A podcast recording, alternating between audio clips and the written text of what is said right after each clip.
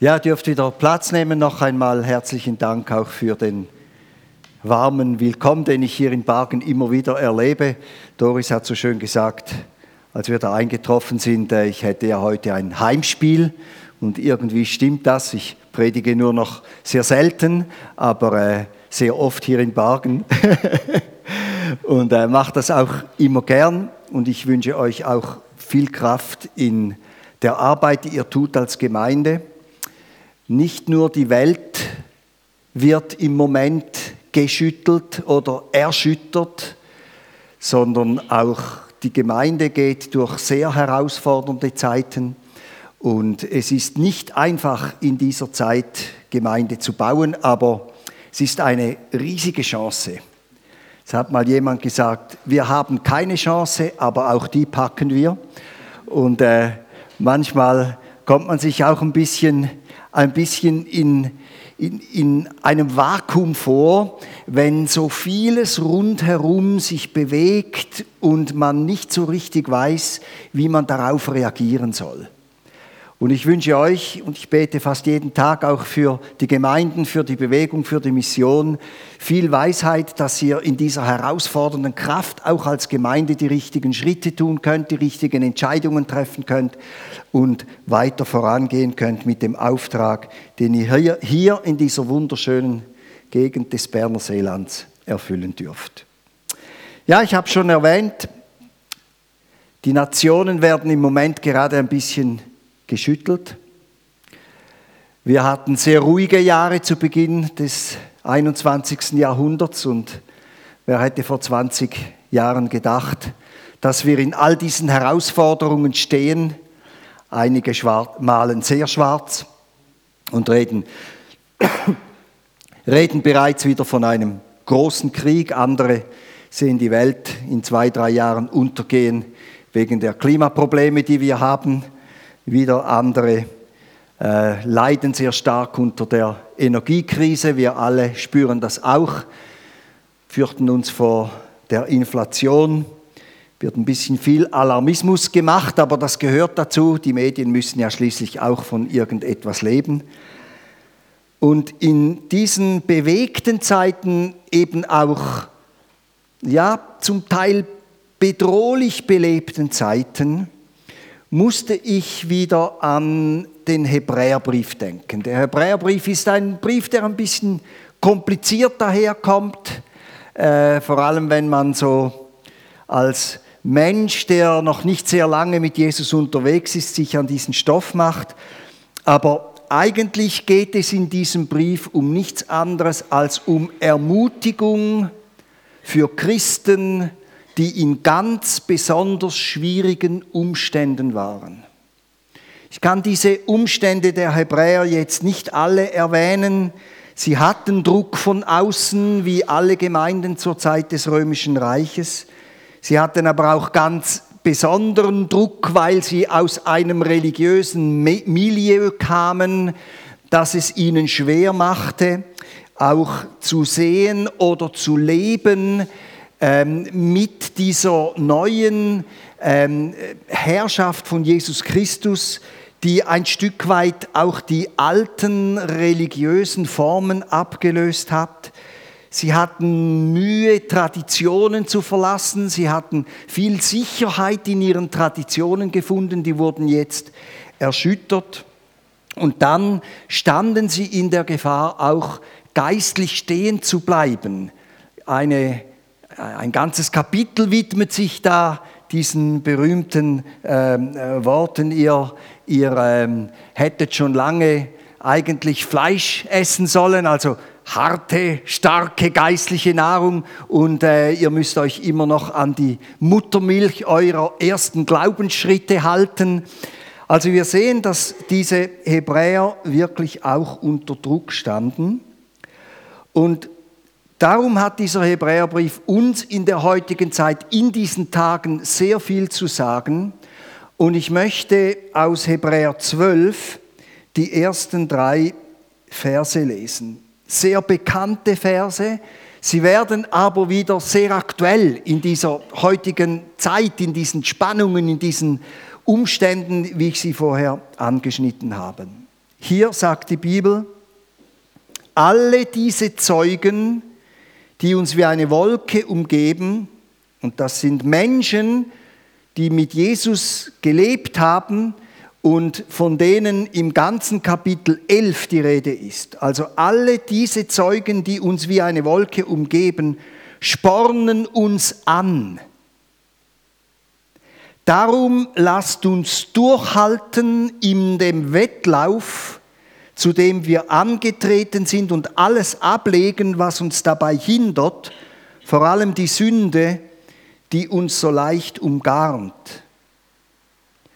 Wir wollen den Blick auf Jesus richten, der uns auf dem Weg vertrauenden Glaubens vorangegangen ist und uns auch ans Ziel bringt. Er hat das Kreuz auf sich genommen und die Schande des Todes für nichts gehalten, weil eine so große Freude auf ihn wartete. Jetzt hat er den Platz an der rechten Seite Gottes eingenommen. Denkt daran, welche Anfeindungen er von den sündigen Menschen erdulden musste. Das wird euch helfen, mutig zu bleiben und nicht aufzugeben. Ich vermute, dass der Schreiber des Hebräerbriefs ein Sportfan war. Er nimmt hier nämlich in diesen kurzen Zeilen Bezug auf sportliche Aktivitäten jener Zeit, die sehr populär waren. Die ganze Antike war gekennzeichnet von sportlichen Wettkämpfen. Die bekanntesten sind die Olympischen Spiele von damals, die dann 1899 von Baron de Coubertin wieder belebt wurden und heute wieder an der Schwelle sind, wo, man, wo sie fast verkommen, weil der Kommerz den Sport übertönt. Und die Bedeutung des körperlichen Wohlergehens, die Bedeutung der körperlichen Leistung, die Bedeutung, Ehre für eine Stadt oder für eine Nation zu bringen in einem geistlichen Wettkampf, das war etwas, mit dem die griechisch-römische Kultur zu jener Zeit sehr, sehr vertraut war. Und so macht der Schreiber des Hebräerbriefs einen Link, würden wir heute modern sagen, und sagt, ihr steht in der Gefahr, das Rennen, in dem ihr steht, aufzugeben, bevor ihr ans Ziel kommt. Und das ist natürlich immer sehr, sehr mühsam. Wenn man älter wird, ich gehöre auch zu den Leuten, die älter werden. Ich kriege nächsten Monat eine neue Zahl als erste Ziffer in meinem Leben. Dann kennt man auch Biografien von Menschen, die das Rennen nicht zu Ende gelaufen sind, das Rennen des Glaubens nicht zu Ende gelaufen sind.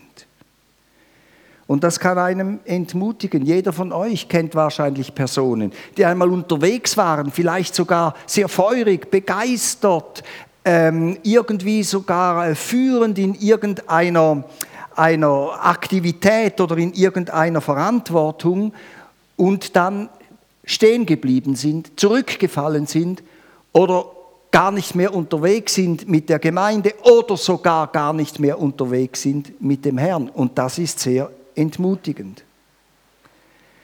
Hier sagt uns der Hebräerbrief eigentlich eine ganz einfache Wahrheit und wenn ich die ausgesprochen habe, könnte ich eigentlich wieder an meinen Platz zurückgehen und sagen, das war's. Der Hebräerbrief sagt nämlich, dass es unglaublich stark darauf ankommt, worauf wir schauen worauf wir schauen.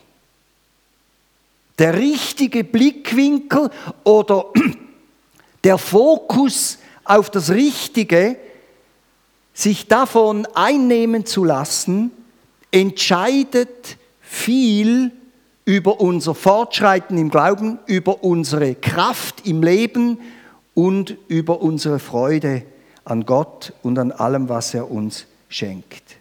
Ich muss da immer an zwei Sportarten denken. Eines ist eine Sportart, die ich kaum mal schaue, aber wenn ich sie schaue, fällt es mir, mir wieder auf. Das ist Reiten. Ich kann mit Pferden nicht sehr viel anfangen. Es ist ein sehr hochkomplizierter Sport. Was mich immer wieder fasziniert im Springreiten, ist, wenn der Reiter auf dem Pferd sitzt und dann kommt er auf ein Hindernis und das muss er ja fehlerfrei überspringen. Und dann springt er über dieses Hindernis und das Pferd geht in die, in die Richtung, in der dieses Hindernis stand. Ist ja klar, er will es möglichst, möglichst rechtwinklig anspringen. Aber kaum ist, der Reit, ist das Pferd mit allen vier Beinen wieder auf dem Boden, richtet der Reiter seinen Blick weg von dieser Richtung, in der das Pferd geht, und schaut bereits dorthin, wo er dann reiten muss. Also er wechselt den Blick auf das, was wesentlich ist, damit er das nächste Hindernis überspringen kann. Und es ist immer faszinierend. Dann weiß ich, dann, der macht schon so, das Pferd geht immer noch in die Richtung und dann langsam. Oder habt ihr mal diese Bilder gesehen vom Tennisspieler? Also wenn wir ein Tennisspiel schauen, was ich sehr oft mache, ein Tennisspiel schauen, dann sehen wir, wie die rennen und antizipieren und so weiter. Aber wir müssen mal auf die Spieler gucken. Die schauen immer auf den Ball. Immer auf den Ball. Es gibt ja wunderbare Fotografien, oder? Mit der Ausholbewegung, der Ball da. Und da schaut der Spieler hin auf den Ball. Er muss den Blick auf das Wesentliche richten. Und genau das sagt uns der Hebräerbrief hier. Wenn es schüttelt und rüttelt und wenn Bedrohungen kommen, Schwierigkeiten, Nöte, Angriffe, Probleme, ist es entscheidend, dass wir auf das Richtige schauen. Und natürlich, unser Blick gehört zuallererst Jesus Christus. Und im Verlauf des Hebräerbriefes werden oder im Verlauf dieses Abschnittes sogar, werden fünf Dinge erwähnt, auf die wir schauen sollen. Jetzt tut mir leid, ich überfordere euch ein bisschen. Ich weiß, ihr seid meine Predigten fast schon gewöhnt und ich habe in meinen Predigten immer drei Punkte und fertig und heute habe ich fünf. Ich mache sie aber entsprechend kurz. Worauf sollen wir schauen? Das erste wir sollen auf diese Wolke von Zeugen schauen, Wolke von Menschen, die uns im Glauben vorangegangen sind.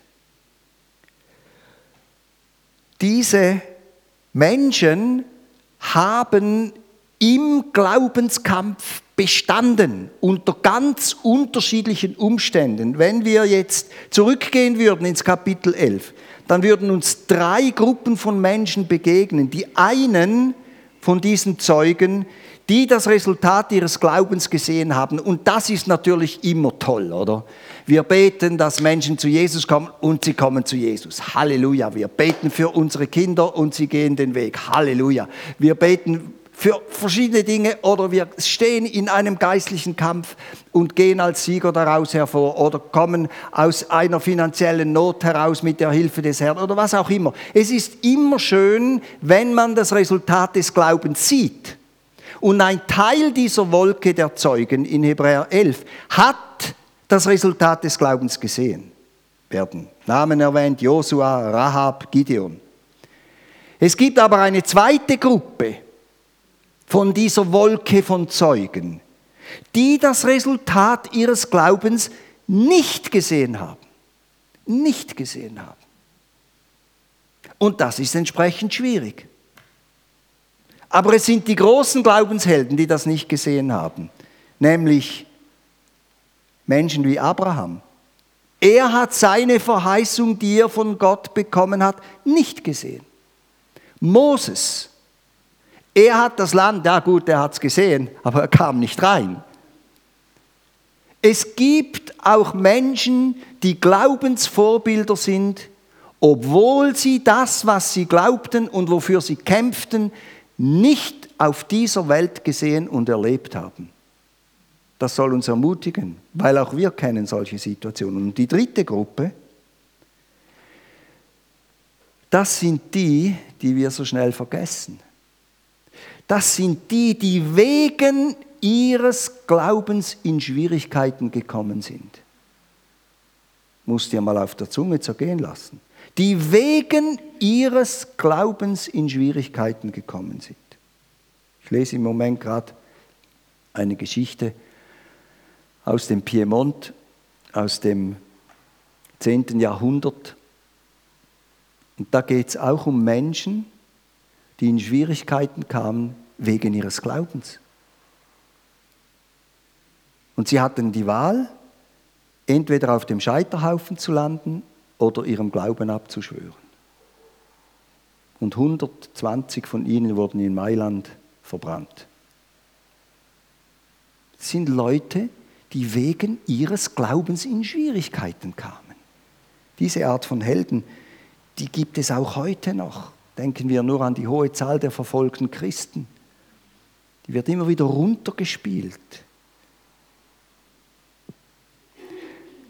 Schau auf diese Wolke von Zeugen. Du hast vielleicht auch solche Wolke um dich herum. Glaubensväter, Glaubensmütter, Vorbilder, Menschen, die dich begleitet haben, die dich seelsorgerlich betreut haben oder was auch immer. Schau auf sie, du bist ermutigt. Punkt 2. Schau auf dich selbst. Hab Acht auf dich selbst, steht im zweiten Teil des ersten Verses von Hebräer 12. Dieses Achthaben auf sich selbst ist nicht im egoistischen Sinn, wie wir das heute kennen. So, wie heißt es in der Werbung? Äh, tu dir mal was Gutes oder äh, all diese ich-bezogenen äh, Dinge mit auf sich selbst schauen.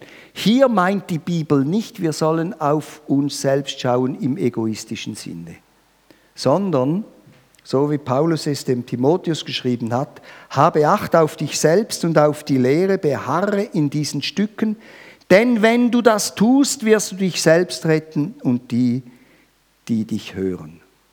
Achte darauf, wie du dein Glaubensleben pflegst. Achte darauf, welche Prioritäten du im Leben verfolgst. Achte darauf, dass du geistlich fit bleibst Übe dich in der Gottseligkeit, hat Paulus dem Timotheus geschrieben. Und üben würden wir heute übersetzen mit halte dich fit, fitte. Das ist ein Verb geworden, ich gehe fitten. Oder ähm, trainiere. Oder eben übe. Und zurück zu diesen Sportlern von denen der Hebräerbrief am Anfang geschrieben hat. Diese Menschen zur Zeit der antiken römischen, äh, der antiken Olympischen Spiele, nicht römischen, die mussten sich verpflichten, zehn Monate vor den Olympischen Spielen nichts anderes mehr zu tun, als zu trainieren. Das war Verpflichtung. Wer das nicht getan hatte, wurde nicht zugelassen. Und ich meine, also es gibt ja schon Leute, die sind irgendwie, die ticken ganz anders als der Durchschnitt. Was Leute manchmal auf sich nehmen für ein Training, das ist einfach unglaublich. Und wenn es um unsere geistliche Fitness geht, um unsere Beziehung zu Gott, um unseren Dienst an anderen, um unsere, unseren Teil in der Gemeinde, müssen wir immer wieder üben und fit bleiben. Wenn wir nämlich nicht üben, dann wird alles ein bisschen schlaff. Als ich noch jung und stark war, schaffte ich von, einer Minute, also von einem Moment auf den anderen 30 Liegestütze ohne Einlaufen, ohne gar nichts. Heute sind meine Frau und ich dran, jeden Morgen fünf Liegestütze hinzukriegen. Weil wir es nicht ein Leben lang geübt haben, trainiert haben. Auch Musiker müssen trainieren, habt ihr das gewusst? Ich habe mal von Rubinstein gelesen, diesem äh, bekannten äh, Pianisten, der hat einen sehr schlauen Satz gesagt. Der hat gesagt, wenn ich einen Tag nicht übe, dann merke ich es. Wenn ich zwei Tage nicht übe, dann merkt es meine Frau. Wenn ich drei Tage nicht übe, dann merkt es die ganze Welt. Und hier sagt der Hebräerbrief, schau auf Jesus. lass dich ermutigen von den Leuten, die dir vorangegangen sind und bleibe fit im Glauben. Und man bleibt nicht fit, indem man einfach nichts tut, sondern die täglichen Aktivitäten immer wieder nutzen, um im Glauben voranzukommen. Dann heißt ja da noch was, nur ganz kurz. Wir sollen darauf achten, die Lasten abzulegen, die Bürden abzulegen, die uns so schnell umstricken. Und äh, ja, der größte Feind des Trainings ist die Faulheit. Ist ganz klar. Oder die Disziplinlosigkeit. Und ihr sagt die Bibel, passt auf, wenn ihr nicht in dieser, in dieser Wachsamkeit, in der Beziehung zu Jesus, im Leben des Glaubens steht, dann könnt ihr noch schnell mal Probleme mit Sünde bekommen. Nun, Christen sind nicht perfekt und sie machen ihre Fehler und sie machen ihre Dummheiten und sie fallen manchmal auch in Sünde. Warum? sagt Johannes 1.8, wenn wir unsere Sünden bekennen, ist er treu und gerecht, dass er uns unsere Sünden vergibt und uns reinigt von allem Unrecht. An wen ist dieser Satz gerichtet? Nicht an die Menschen, die Jesus nicht kennen, an die Gemeinde. Warum? Weil wir eben immer wieder in der Gefahr stehen, als Menschen, die in diesem Veränderungsprozess von unserem alten Menschen hin zum neuen Menschen eben auch in Fehler hinein geraten. Und die können uns belasten, wenn wir sie nicht bereinigen. Das Schöne ist, wir können sie jederzeit bereinigen und hör nicht auf, dein Versagen vor Gott zu bringen, deine Sünde vor Gott zu bringen und Vergebung anzunehmen. Hör nicht auf, den Menschen zu vergeben, die dir wehtun, den Menschen zu vergeben, die dich enttäuschen, den Menschen zu vergeben, die du nicht verstehst. Hör nicht auf, in diesen sehr wichtigen geistlichen Grundlagen immer wieder zu leben. Du bist nicht der einzige Christ, der das tut. Es gibt ein paar dumme Christen, die das nicht tun. Zu denen musst du nicht gehören, sondern zu denen, die das tun, die sich immer wieder so geistlich fit halten. Das Dritte, schau auf Jesus, den Anfänger und Vollender des Glaubens, damit du den Mut nicht verlierst. Das ist so das Zentrum, oder? Ist auch der dritte Punkt. Eins, zwei, drei ist Zentrum, vier, fünf kommt. Und Jesus ist so der Mittelpunkt dieser ermutigenden Botschaft für unseren Glauben. Schau auf ihn. Er ist ein Vorbild in allem. Er ist der Anfänger und der Vollender des Glaubens. Er ist Vorbild, wie man umgeht mit unserem Leben. Darum ist es sehr gut, mal immer wieder zwischendurch ein Evangelium möglichst an einem Stück zu lesen. Da kriegt man die Geschichte von Jesus wieder so aktuell mit. Er hilft uns im Glauben festzustehen. Er befähigt uns, dieses Rennen, diesen Wettkampf auch wirklich zu Ende zu gehen, weil er das Kreuz erduldet hat, weil er nicht aufgegeben hat, weil er in den schwierigsten Umständen seines Lebens und seines Sterbens den Blick auf das gerichtet hat, wofür er in diese Welt kam, um die Erlösung zu vollbringen. Und dann ging er durch Gethsemane und dann ging er durch das Kreuz und dann ging er in den Tod und dann ging er zur Auferstehung. Schau auf ihn. Er hat Kraft für deine Situation. Und das vierte, das mag euch erstaunen, ist dann im Vers 15 bis 17 im Kapitel 12. Schau auf die Vergangenheit. Jetzt sagen wir immer, ja, so hör auf, nein, auf die Vergangenheit. Nein, also was vorbei ist, ist vorbei. Vergangenheit kann nur belasten, kann uns nur Schwierigkeiten bringen. Es wird auch tatsächlich in Vers 15 bis 17 ein negatives Beispiel erwähnt, das Beispiel von Esau. Und die Bibel sagt, schau mal, was er gemacht hat. Schau mal, der Esau, und nicht um ihn irgendwie zu, ja, schlecht zu machen. Der arme Kerl hat den Blick verloren. Er war der Erstgeborene, er war der, dem die Verheißung galt, er war der Erbe und dann kommt er in eine schwierige Situation und hat Hunger. Und dann kommt der Jakob, nicht der clevere Bruder, und kauft mit einer mickrigen, also nein, mickrig ist es ja nicht, also Linsensuppen sind sehr gut, wenn man sie gut macht, aber äh, mit einer Suppe kauft er ihm das Erstgeburtsrecht ab.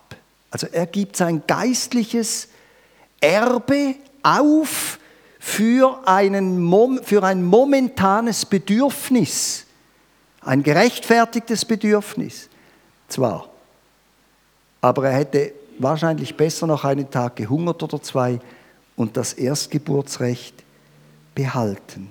Und darum sagt die Bibel da, mach es nicht wie Esau. Bewahre dein Herz. Jage der Heiligung nach und dem Frieden mit jedermann.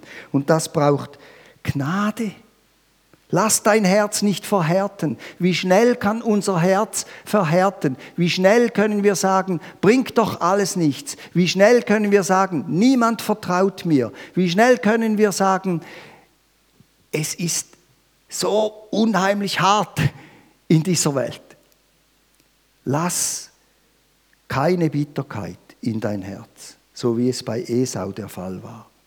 Lerne von diesen Geschichten. Lerne auch von den positiven Geschichten von Abraham, von äh, Moses, von David, von Daniel. Lerne davon. Das sind alles Truweilen für unseren Glauben. Und das fünfte und letzte. Schau auf den Himmel. Vers 23 bis 25 in Kapitel 12. Schau auf den Himmel. Ja, jetzt kann man sagen, ja, zuerst sagst du, wir sollen in die Vergangenheit schauen, nicht? Es ist nicht immer gut in die Vergangenheit schauen. Und jetzt sagst du, ja, weg von der Realität, da einfach hinaufschauen in den Himmel. Wer den Himmel im Herzen hat, ist nicht jemand, der die Realität dieser Welt verleugnet.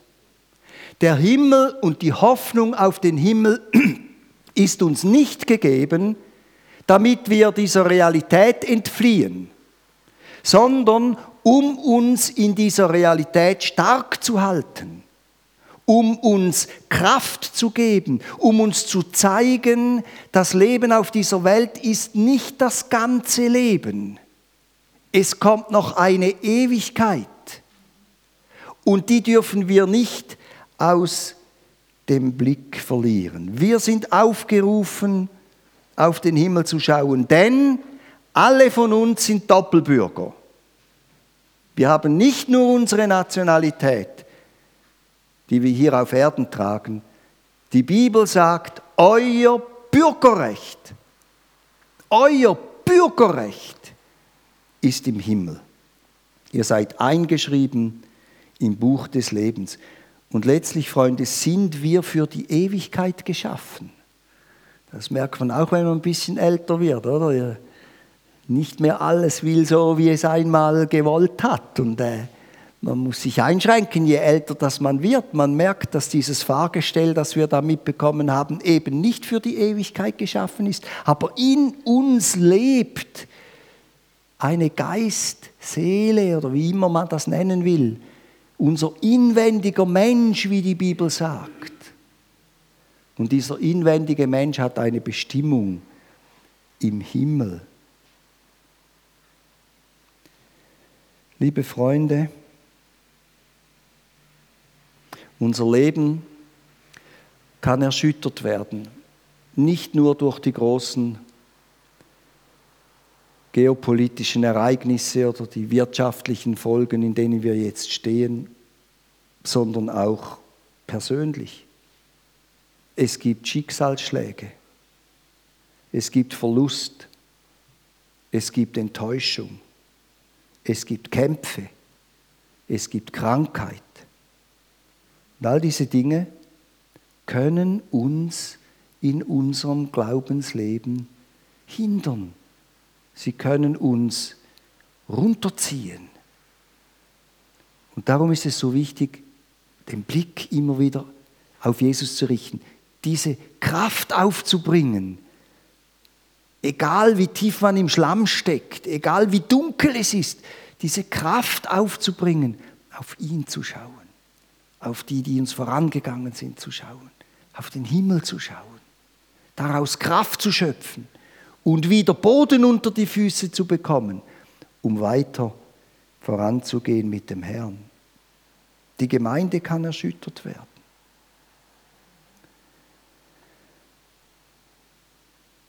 Auch. Und nur die, die diese Erschütterungen durchstehen und auf Jesus schauen und sich an dem festhalten, dass Jesus gesagt hat, die Gemeinde wird nicht untergehen, werden in diesen Erschütterungen bestehen. Wir können jeden Tag neu die Gnade Gottes empfangen. Und ich möchte euch mit dieser heutigen Predigt einfach ermutigen, in diesen Zeiten, in denen wir stehen, den Blick auf Jesus zu richten, den Blick auf den Himmel zu richten, den Blick auf die Zeugen zu richten, die uns umgeben. Nicht zu vergessen, dass wir im geistlichen Leben dranbleiben sollen und weiter wachsen. Es gibt ein Lied, es gibt zwei Lieder, ich weiß jetzt nicht, welches das ich nehmen soll. Ich nehme das. Herr. Ich habe kürzlich meinen Freunden einen Link verschickt. Und zwar einen Link von den Three Tenors, so Pavarotti, äh, José Carreras und äh, wie heißt der dritte? Ähm, kommt mir dann in den Sinn. Und die singen ein Lied, das ihr wahrscheinlich kennt. Es hat auf Deutsch einen etwas unglücklichen Text. Im Refrain singen wir dort nämlich, mir ist wohl, mir ist wohl in dem Herrn. Oder? Ähm, auf Englisch heißt das Lied It is well with my soul. Und das ist natürlich etwas ganz anderes als einfach mir ist wohl in dem Herrn. Das mir ist wohl in dem Herrn ist ja eben so ein, so ein bisschen das selbstsüchtige, egozentrische, ich-bezogene. Aber it is well with my soul heißt, auch wenn Stürme, das heißt es ja dort im Text, drohen von fern, wenn Stürme toben, auch wenn vieles zusammenbricht, auch wenn ich glaube, ich könne jetzt die Situation nicht mehr ertragen, gibt es tief drin in mir einen Frieden. Den Frieden mit Gott, der mir Kraft gibt, darin zu bestehen. Nun muss man wissen, wie dieses Lied zustande gekommen ist. Es war ein ähm, Anwalt, glaube ich, oder? Der äh, dessen Frau und Kinder auf einer Schiffsreise ertrunken sind.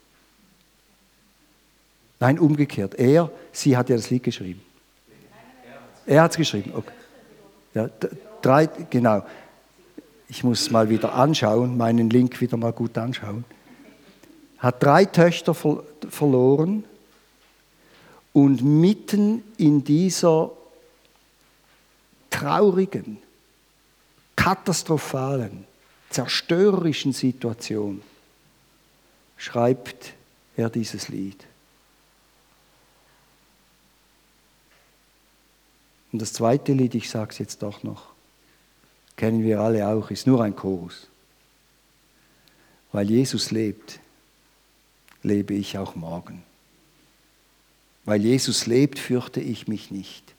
Jesus, ich weiß, ich weiß, du kennst die Zukunft.